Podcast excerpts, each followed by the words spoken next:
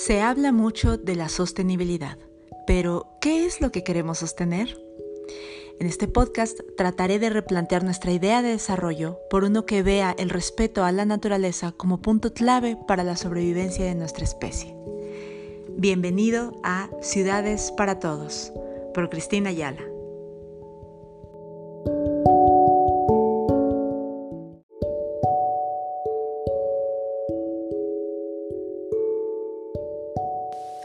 Agua pasa por mi casa, cate de mi corazón. ¿Qué es?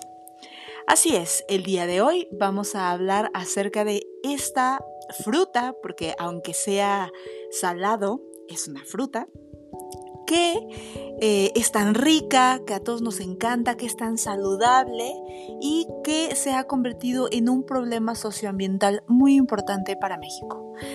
Adivinaron, el aguacate. Y como tampoco soy experta en aguacates, invité a alguien que sí lo es. Él es el candidato a doctor Alfonso de la Vega.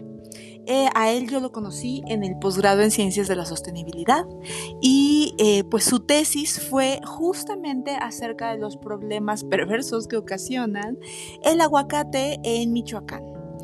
Alfonso de la Vega actualmente es secretario técnico del Seminario Universitario de Sociedad, Medio Ambiente e Instituciones de la UNAM, donde coordina actividades e iniciativas acerca de la gobernanza y problemas socioambientales como la conservación de los recursos naturales.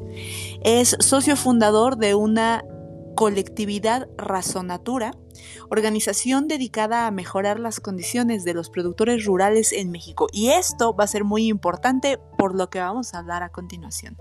Así que bueno, sin más presentación, aquí los dejo con el candidato a doctor Alfonso de la Vega.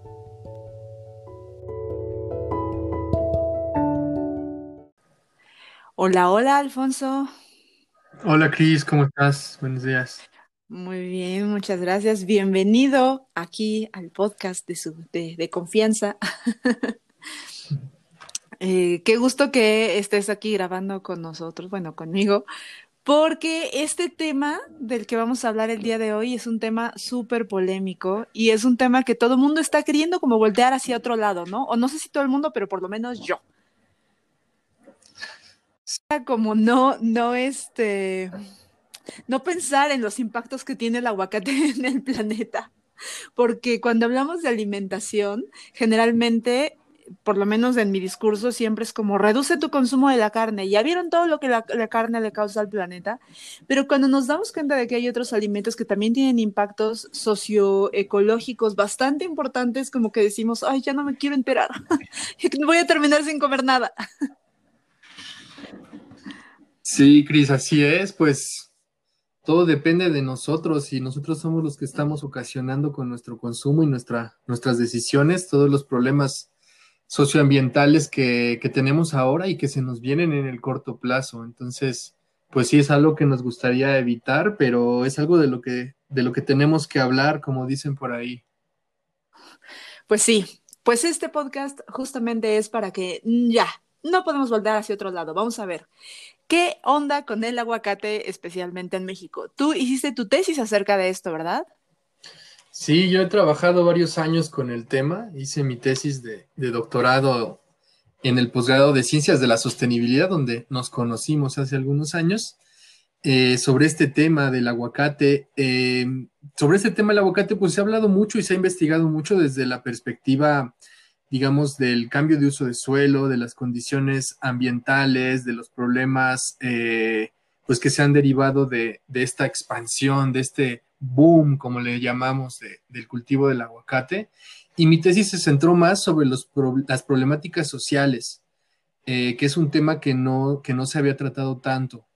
Entonces, eh, pues estuvimos trabajando eh, en varios municipios de la zona aguacatera, principalmente Uruapan, San Juan Nuevo, Tancítaro, todas estas regiones que, han transformado todo su paisaje de ser eh, pues un mosaico de bosques templados y, parcelas de, siembra de maíz a, un monocultivo de aguacatejas.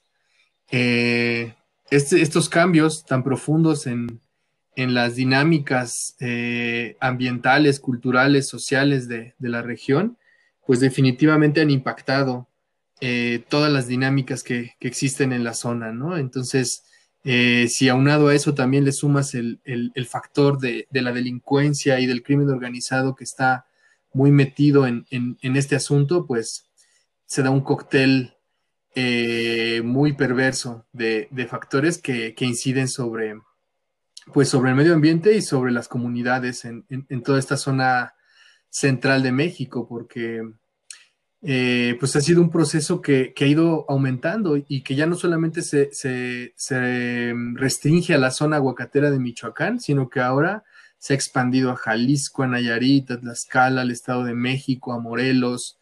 Eh, el auge del aguacate ha, ha ido creciendo cada vez más. El consumo per cápita en México y sobre todo en Estados Unidos y en otros países ha aumentado de manera exponencial y pues como, como todo en este mundo capitalista que está eh, mediado por los mercados, pues mientras más demanda haya, eh, mientras más oferta haya, eh, pues existe, tiene que haber más, mientras más demanda haya, tiene que haber más oferta.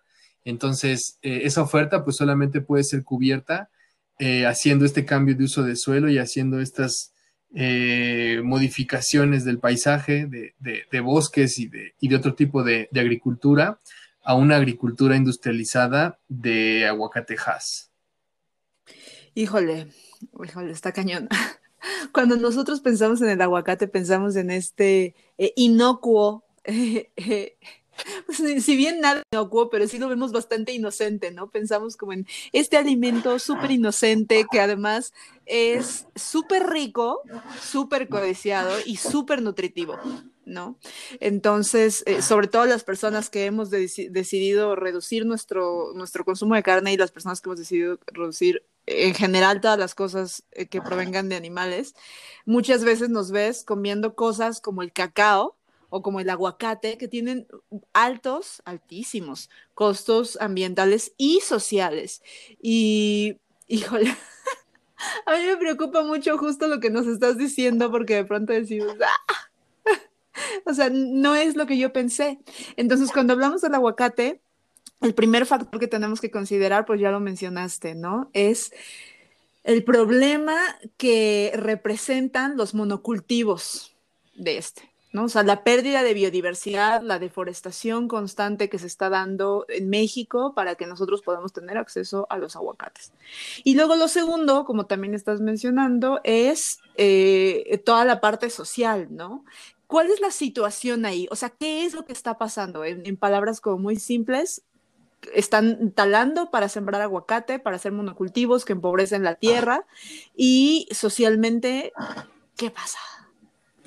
Pues mira, me gustaría un poco dar como todo el contexto de cómo ha sido esta historia de, del cultivo del aguacate, al menos en Michoacán, que es pues el, la, la, meca del aguacate en México, ¿no? El 80% de todo el aguacate que se produce en México, un poco más, eh, lo producen en Michoacán. Y el 100% del aguacate que se exporta a Estados Unidos se produce también en Michoacán. Eh, el aguacate era un producto hasta los finales de los 80 que tenía un bajo valor, tenía un valor económico eh, realmente no era, no era algo importante para los productores, pero a partir de, de 1980, finales de los 80, principios de los 90, comenzó a revalorizarse todos estos aspectos que tú mencionas de su, de su riqueza nutritiva, de su sabor, de sus cualidades eh, en la cocina, y comenzó a valorizarse cada vez más. Eh, en 1997 se abrió la frontera de Estados Unidos para la exportación de aguacate mexicano y ahí fue que comenzó este gran boom.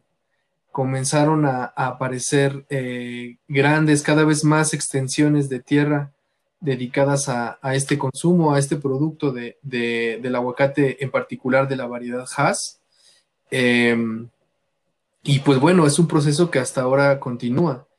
Em, Inicialmente, eh, los las primeras décadas de la producción de aguacate, digamos entre los 50 y los 80, el aguacate se producía entre las milpas, eh, se producía, digamos, no de una manera extensiva, sino, eh, no de una manera intensiva, sino más bien extensiva.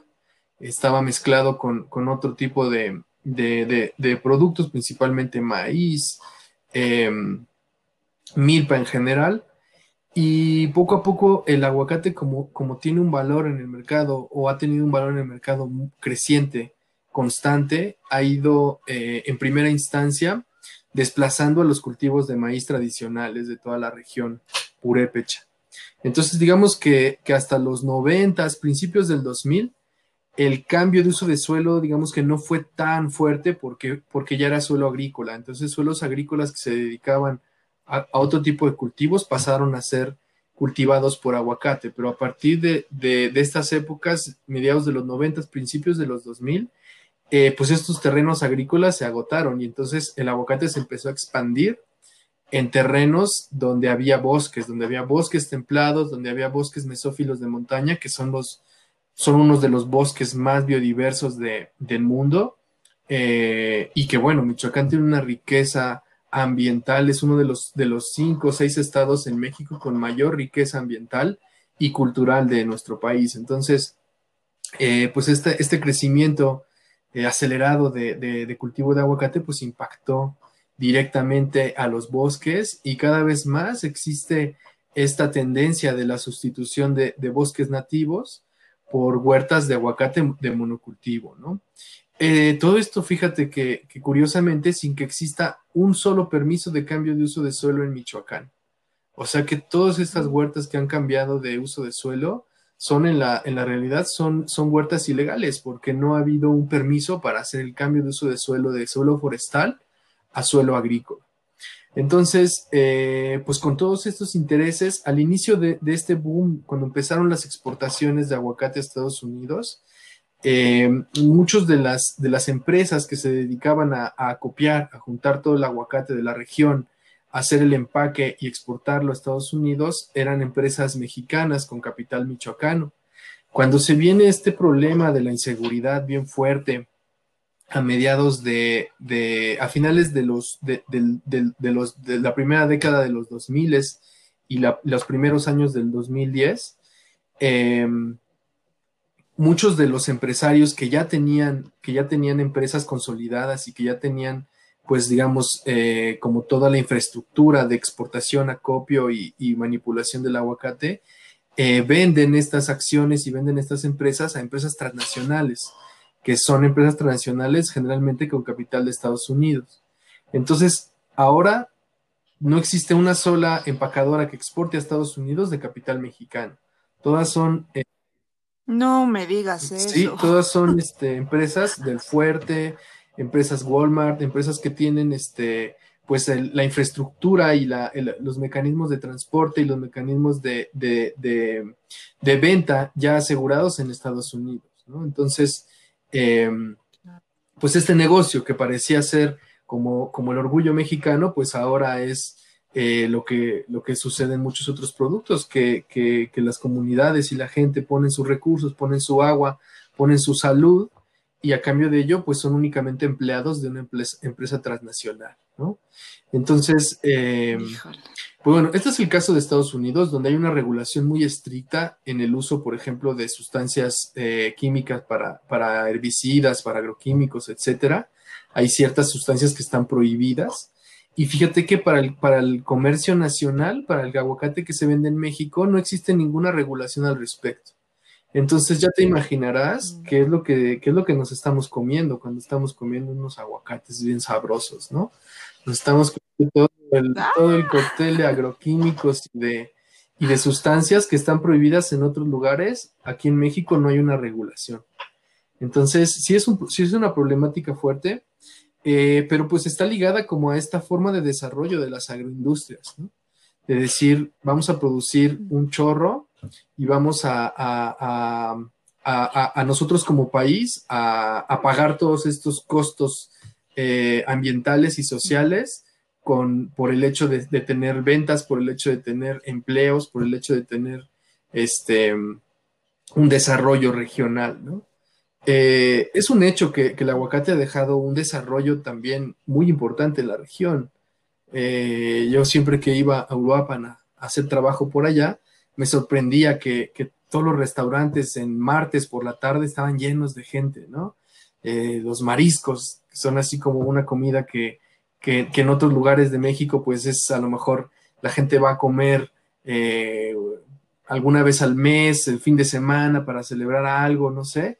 Y entonces tú veías en Uruapan eh, todos los días los mariscos a reventar, ¿no? Y la gente este, pagándole al mariachi, la gente este, consumiendo, ves los, los vehículos que ves ahí, son, son vehículos, este, pues, pues de un nivel diferente, de alta, gama, camionetas grandes, etcétera, ¿no? Entonces sí hay como una, sí un impacto, un impacto positivo, pero pues como siempre en muy pocas manos, ¿no?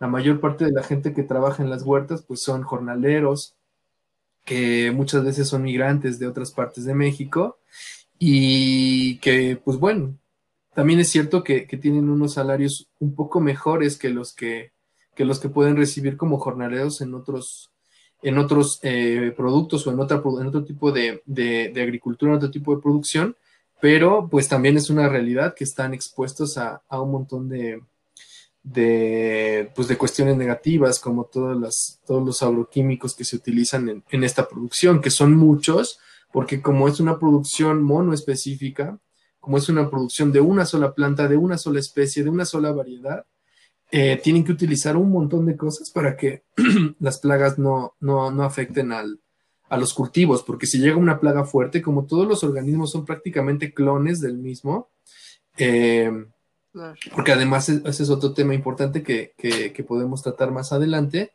eh, pues, pues la, salud de, toda esta, de todo este mosaico, de todo este gran conjunto de huertas eh, únicas o monoespecíficas, pues está en riesgo en caso de que llegue una plaga de manera importante, ¿no? Sí, o sea, lo que mata a uno, mata a todos, básicamente. ¿No? O lo que enferma a uno, enferma a todos. Ese es el problema, uno de los problemas de los monocultivos, ¿no? Que por un lado empobrecen la tierra porque todos necesitan lo mismo, todos digamos que estarían devolviendo lo mismo, no hay esta diversidad. Y además, pues justamente, o sea, son comunidades altísimamente vulnerables porque pues eso, lo que enferma a uno, enferma a todos, ¿no?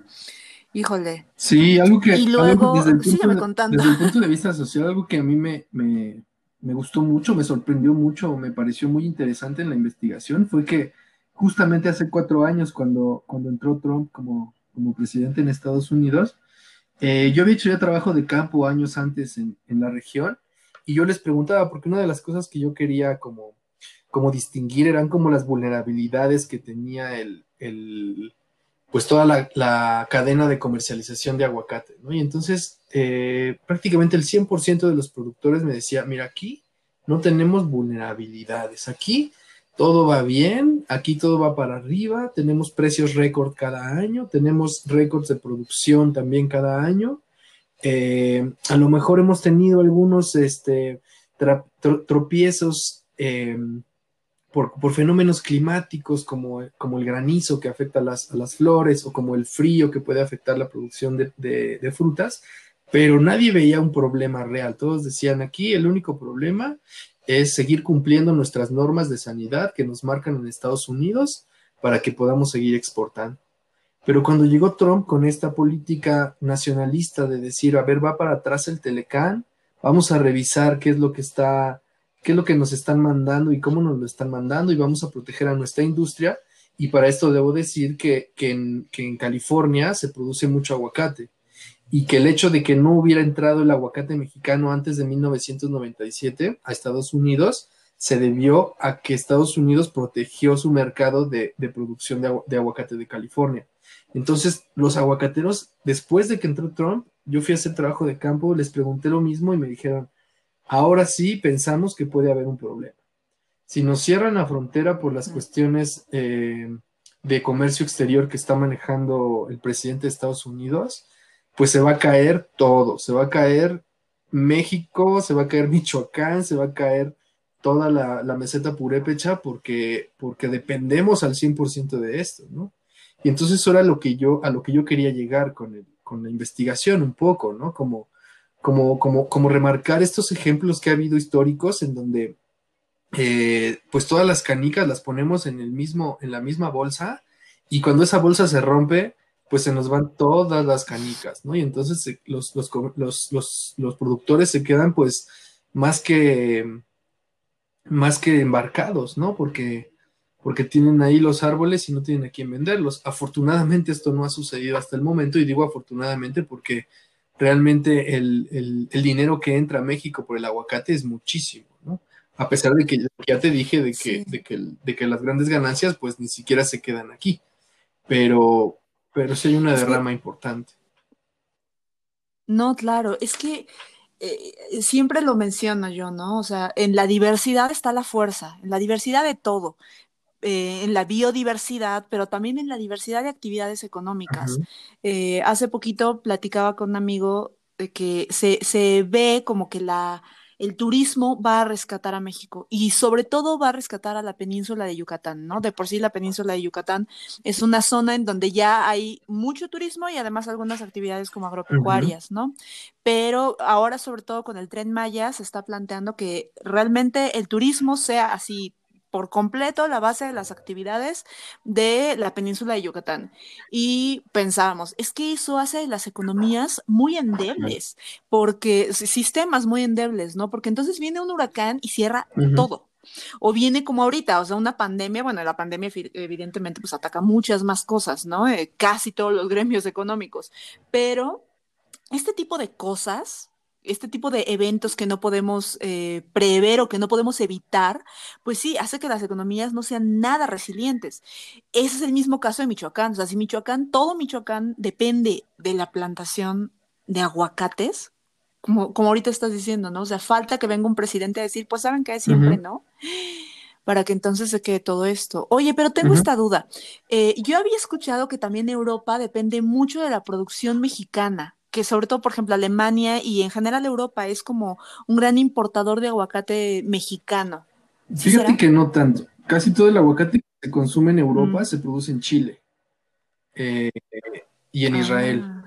Eh, el aguacate mexicano son pocos los productores que, exportan a, a, la Unión Europea, porque también la Unión Europea tiene unas regulaciones sanitarias eh, diferentes y más estrictas comparadas con las de Estados Unidos. Entonces, hay empacadoras que se dedican y que están como, como orientadas a, la exportación a, Europa, pero el porcentaje de, exportación o del consumo que se da en Europa es cubierto más por Chile y por Perú y ahora más recientemente por Colombia, donde, donde, el, donde el problema del aguacate ahora va para allá, porque ahora con, con este asunto de, de el proceso de pacificación y todas estas zonas que estaban en manos de, las FARC, eh, la Unión Europea dijo, bueno, nosotros vamos a apoyarlos en el proceso de paz y tal y tal, eh, y vamos a apoyarlos para que hagan actividades productivas. Y hemos detectado que hay como 130 mil hectáreas que podrían ser eh, susceptibles a sembrar aguacate. 130 mil hectáreas. Entonces, desde hace unos 4 o 5 años en, Colombia se ha estado haciendo también este, este cambio y que, pues bueno, en Colombia el cambio significa selva tropical perennifolia súper mega biodiversa a cultivos, a monocultivos de aguacate, ¿no? México exporta a Japón bastante, exporta, ha tenido eh, ya algunas exportaciones también a China, donde dicen, este, los mismos productores michoacanos que si los chinos se enganchan con lo del aguacate, pues se va a volver este, todo México va a ser aguacate, ¿no? Porque, porque el de consumo que tienen los chinos es brutal comparado con, con todos los países juntos del mundo, ¿no? Entonces, este, pero fíjate, el otro día que, estaba investigando sobre, sobre este asunto de cómo son los comer, las, las em, relaciones comerciales de, aguacate en el mundo, ¿tú quién crees que es el segundo país exportador de aguacate en el mundo? ¿Quién te imagina? Después de México. Ay, no. Después de México, pues no sé, a lo mejor, pues como dices, Chile o Brasil. Es Holanda. No sé.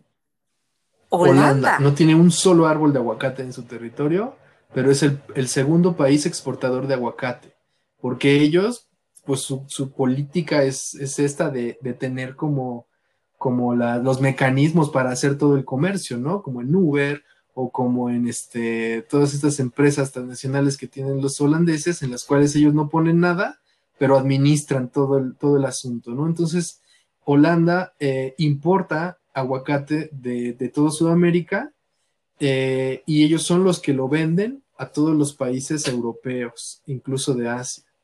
Entonces, Ah, sí, entonces chécate, es un, es un, es un producto, es un commodity, obviamente, a nivel mundial, ¿no? Y que, y que está regido por el, por el mercado de, de, de- de valores, ¿no? O sea, los, los precios del mercado del, del- del aguacate se deciden en las bolsas de valores, no se deciden en, en el campo de, de- de una, de- a través de un comercio justo con los productores o a través de un comercio justo eh, a nivel ambiental y a nivel social. Se decide a nivel de la bolsa y de cuánto es el, cuánto es la demanda y cuánto es lo que, lo que se tiene producido, y a partir de ahí se deciden los precios, ¿no? Lo cual es pues, pues algo totalmente fuera de, de lo que, de lo que debería suceder, porque pues si es un producto que depende tanto de, del medio ambiente, que, tiene tanto consumo de agua, que tiene tantos eh, impactos eh, sociales también, como ya te comenté, pues no puede ser que se, que se decidan los precios en un lugar tan apartado como la bolsa de, de Chicago, ¿no? Híjole. Oye, y bueno, no quisiera aclararme tanto en este tema, pero ¿cuál es la relación que existe en toda esta situación de la inseguridad, como el narcotráfico de la zona y el aguacate? ¿O no hay ninguna? Nada más son dos cosas que se juntaron ahí, en la misma región. No, pues sí hay una relación, porque muchos de los capitales de, eh, del narcotráfico y de, del comercio de, de productos ilegales eh, eh, utilizan el dinero que, que obtienen de ganancias, eh, lo lavan con el aguacate. O sea, utilizan como el dinero que, que- obtienen de sus ganancias ilegales para financiar nuevas huertas, para coaccionar con, con- con productores o con, o con ejidatarios y comuneros, para, para tener nuevas tierras, para tener eh, los insumos necesarios, para comprar los agroquímicos, para comprar las plantas, para poner viveros. Eh, y entonces cuando, cuando se vende el aguacate, pues el dinero les regresa limpio, ¿no? Entonces es una, Claro. es como, pues sí están como muy, muy ligados y, y en muchas partes del territorio eh, el, el- el crimen organizado es el que, el que controla y el que, y el que conoce cómo, cómo se dan las dinámicas de, del aguacate. El aguacate es una, una planta muy bondadosa. De un árbol de aguacate puedes tener 800 kilos de aguacate en un año y tienes tres floraciones de aguacate Mm. durante el año, es decir, que, que tienes tres cosechas de aguacate, ¿Cuántos? tres cosechas de aguacate en, en Michoacán, puedes tener tres cosechas de aguacate, cuatro si te va súper bien. Eso quiere decir que durante 10 meses tienes aguacates para cortar. Eso en ningún otro cultivo se, se- se presenta, ¿no? Bueno, quizás en algún otro que yo no conozca, pero los cultivos de temporal, los cultivos tradicionales, eh, pues son, son muy temporales y dependen mucho del- de, las características de- del, del año, ¿no? De las lluvias, de las secas, de los fríos y los calores, pero el aguacate durante todo el año produce y produce y produce. Además puedes cortar las frutas súper verdes de tal manera que, que, que- que tú te puedes comer un aguacate que fue cortado tres meses antes del, del árbol, ¿no? Y que si, y que si lo dejan en refrigeración en condiciones este, de almacenamiento puede durar más tiempo, ¿no? Entonces, eh, son, son, son, es un árbol realmente muy bondadoso, es un árbol muy productivo y que pues por lo mismo eh, se ha vuelto como, como este, como este caballo de Troya para, para las comunidades, ¿no? Y, y algo muy preocupante es lo que te decía yo al, al principio, ¿no? Que ahora ya no solamente es Michoacán, sino que ahora también Nayarit, Jalisco, el Estado de México, Morelos, están este, en esta situación. Híjole, pues me parece súper grave todo lo que nos estás contando. Me gustaría que nos, que ahora nos dijeras, ¿qué podemos hacer nosotros ante toda esta situación? Porque muchas veces cuando generan, se generan todos estos dilemas y todas estas situaciones, lo primero que queremos decir es, ya no voy a comprar más. Y a veces puede ser la respuesta, a veces no tanto. En tu opinión, ¿qué tendríamos que hacer nosotros como consumidores? Y no solo como consumidores, sino como, como sociedad. ¿Cuál es nuestro papel? Híjole, pues esa es la pregunta, ¿no? Eso es como, como algo que no es, no es sencillo de, de responder, de resolver. Yo creo que pues mucha de la responsabilidad, como te decía hace, hace un momento, pues la tenemos nosotros como consumidores. Entonces, eh, pues buscar consumir productos que, que, que, sepamos que vienen de comunidades pequeñas, tratar de comprar directamente con los productores, tratar de comprar variedades de aguacate diferentes que no sean la variedad Hass. Están estos aguacates que les llaman criollos, que son súper importantes porque, porque estos aguacates son los que mantienen y los que preservan la diversidad genética de, nuestros aguacates. Em, y pues tratar de no comprar en, los supermercados y en, y, en, estos centros, en estos grandes centros de, distribución. Digo, ahora con, el, con, el, con la pandemia y todo, pues eh, en muchos casos no hay, no hay tantas opciones como, como solía haber antes, pero, pero pues tratar de buscar canales diferentes y, y también pues a lo mejor y, y como, como lo mismo que con la carne, a lo mejor no comer aguacate diario, ¿no? Sí, sí, sí, sí, no pasarte, o sea, eh, a, mí, a mí me pasa mucho, te digo, como dentro del mundo vegano, o sea, e, en que decimos, bueno, depende de cuál es tu punto de, tu nivel de análisis. O sea, si lo vas a ver desde el punto de vista ético, pues bueno, es uno, pero si lo vas a ver desde el punto de vista ambiental, hay muchas cosas que que afectan no solo la carne o los productos animales, o sea, como te decía, como esto, esta idea del cacao que está generando tanta esclavitud infantil, tanta desigualdad, o este asunto del aguacate que entonces no puedes decir, ah, pues yo me voy a dar con el aguacate y yo con el chocolate, no, espérate, o sea, hay muchas más cosas que además no solo tiene que ver con eh, el ambiente, sino que también tiene una carga importante ética por todo lo que les está haciendo a las comunidades y a las personas, ¿no? Por toda la desigualdad que está generando entonces, pues sí, creo que es reducir un poco nuestro consumo en general y como bien dices, o sea, buscar canales alternativos. Yo conozco algunos proyectos y cada vez hay más que justamente están tratando de traerte aguacate orgánico o aguacate agroecológico de pequeños productores que tú lo ves y se ve muy distinto a un aguacate eh, del supermercado. Son más chiquitos, vienen medio deformes, este, la cáscara trae así sus, como sus raspaduras, ¿no? Eso es lo que nosotros tenemos que buscar. Tenemos que empezar también por cambiar nuestro, nuestros estándares de belleza de las frutas y las verduras, ¿no? Tú te vas a dar cuenta cuando, cuando algo sí viene de un pequeño productor, cuando todos los aguacates o todas las frutas que estás consumiendo trae tamaños distintos, ¿no? Traen, te digo, como estas eh, pequeñas deformidades que en realidad no son deformidades, ¿no? O sea, pero como esto que no, no encaja dentro del patrón y dentro de los estándares que nos venden los supermercados. Entonces creo que es buscar, eh, como bien decías, quitar esta intermediación y hay productos en los que sí tenemos que hacerlo sí o sí. Para mí uno es la fresa, porque las fresas necesitan muchísimos agroquímicos, este, se quedan tanto en la fresa, o sea, lo cual puede representar un riesgo para tu salud, como en la tierra. Entonces, las fresas o las compras orgánicas o agroecológicas o no las compras, ¿no? El aguacate es otro. O sea, el aguacate, si no sabes si viene de una de estas fuentes, mejor no lo compres.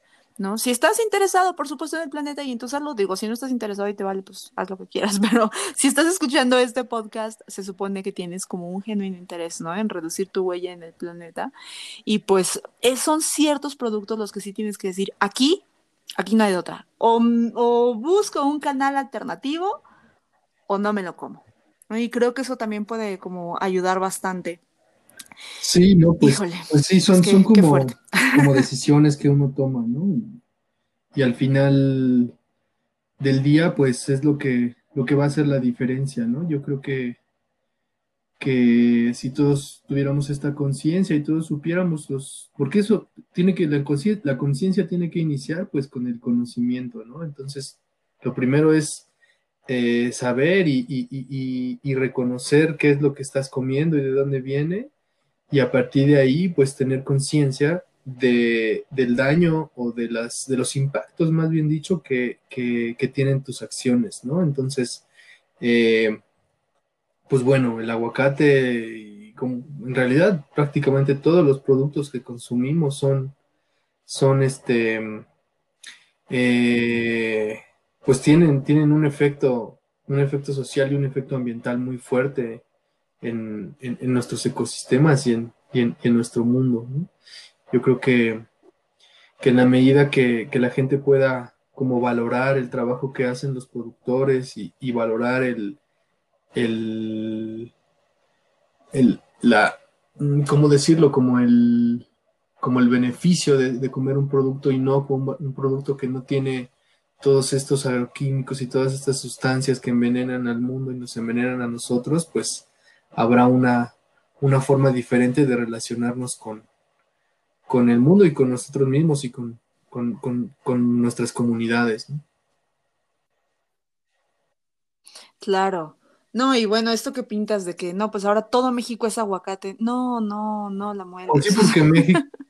y de que hay que engañar las características de nuestro país este, son idóneas para el cultivo de aguacate, ¿no? Y, si el precio es elevado, pues eh, habrá más gente que, se vaya por ahí, habrá más comunidades que, digan, no, pues, pues esta es nuestra vía de, para salir de, la pobreza, ¿no? Y, pues como dices, el, las, las, opciones que hay también en las comunidades, eso hay que decirlo, pues no son muy, no son ni muy diversas ni muy favorables, ¿no? Entonces, tampoco se puede decir que, la culpa es de las comunidades que, que aceptan o que tienden a, hacer estos cambios de, uso y cambios de producción, porque, porque pues la verdad es que son, están súper marginadas eh, y no tienen como, como, como muchas opciones de cómo salir de esa, de, pues, de, de esta situación. esa situación. Claro. No, no, no, para nada. O sea, sí, también pensar en que ellos son los culpables de, bueno, es, es bastante más complejo que eso. O sea, tendríamos que estar en sus zapatos para realmente eh, entender lo que, lo que pasa ahí, ¿no? Entonces, híjole.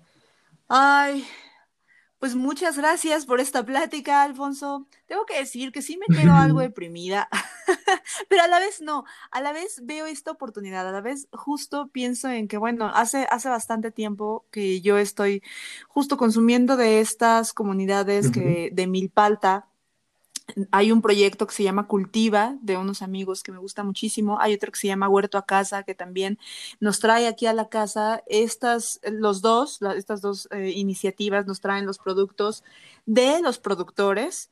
Eh, yo prácticamente le pido todo y me gustaría que la gente se animara a, a, probar estos servicios que no solo están generando empleos locales, sino que efectivamente están tratando de contrarrestar todo este impacto que las industrias tan grandes pueden tener sobre el planeta. Entonces, bueno, por un lado, pues sí, como que digo, chin, ¿qué vamos a hacer? Pero por otro también, justo pienso que ya hay eh, personas que están innovando, que están buscando hacer las cosas diferentes y pues lo, de lo que se trata también es de sumarnos, ¿no? Y pues bueno, esa sería la invitación del podcast, o sea, como tratar de buscar estos canales eh, alternativos. Y también otra cosa que digo, tenemos que repetir siempre, ¿no? Nuestro papel como consumidores siempre es importante porque al final nosotros trabajamos cinco días a la semana para estar financiando ciertas industrias, ¿no? Para estar comprándoles a algunos o a otros. O sea, muchas veces no nos gustan lo que hacen las grandes empresas, pero lo que hacemos el fin de semana es irnos a pasear a ver qué compramos, ¿no? Y qué compramos de esas grandes industrias que nosotros secretamente tanto odiamos, pero después mantenemos. Abiertamente odiamos, pero secretamente apoyamos. Eh,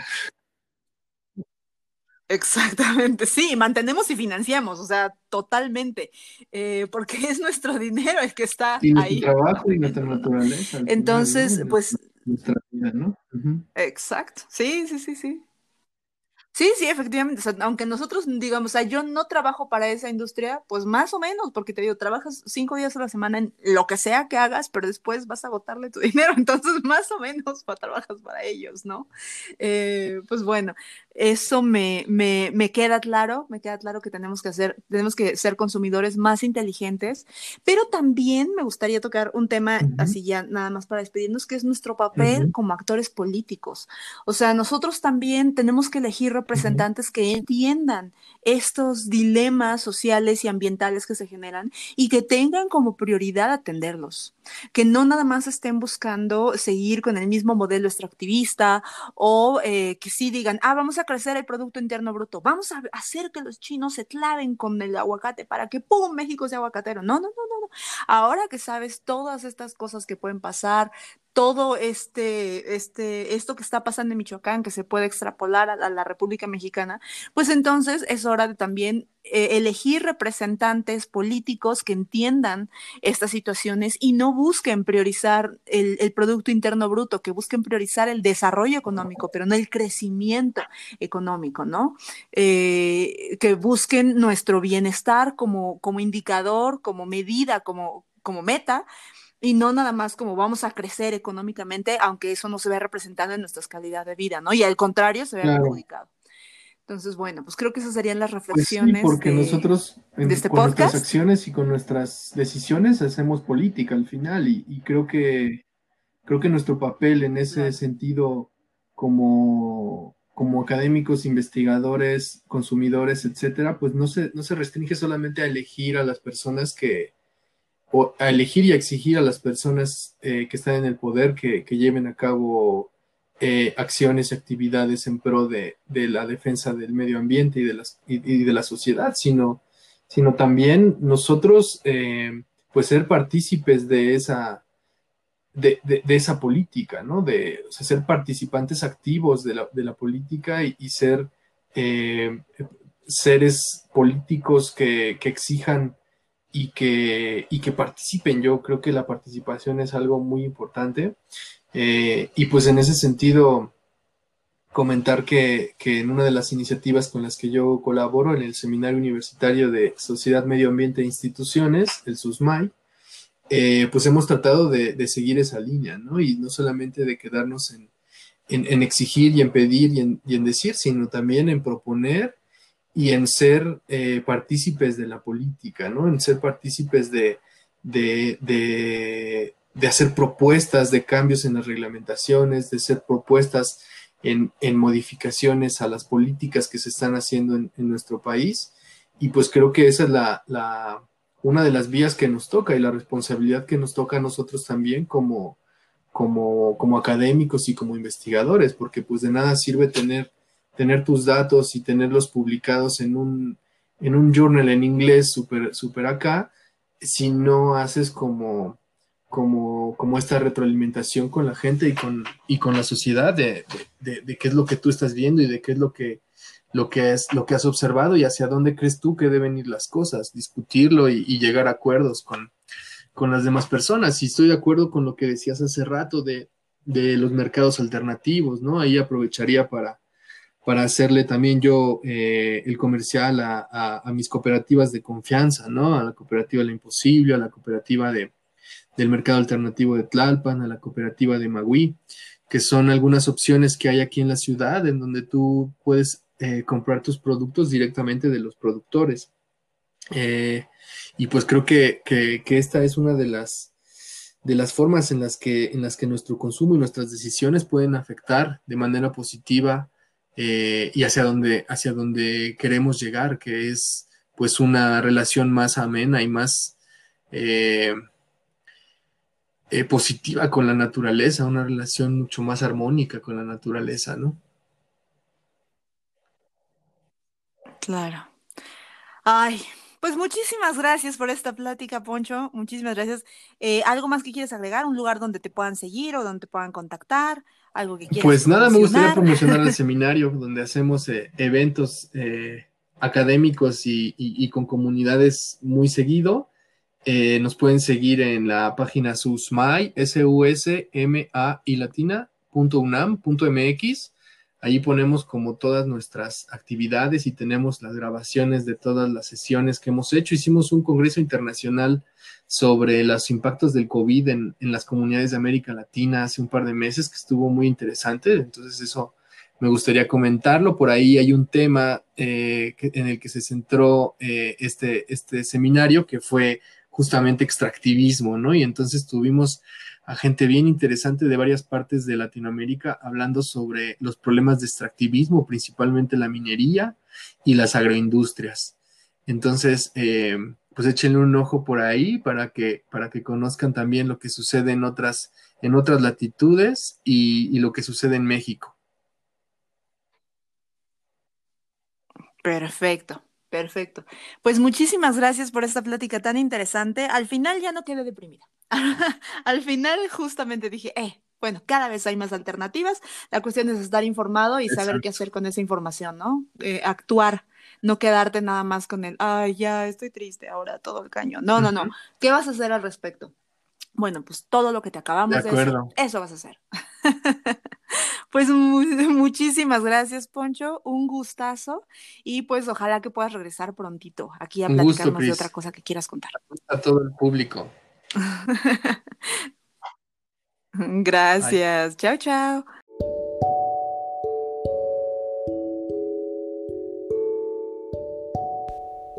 Recuerda seguirme en tus redes sociales. En Instagram soy arroba cristagram con doble S. Y también ayúdame a compartir esta información si crees que para alguien más pueda ser útil conocer por qué las ciudades deberían de ser para todos. Gracias, hasta la próxima.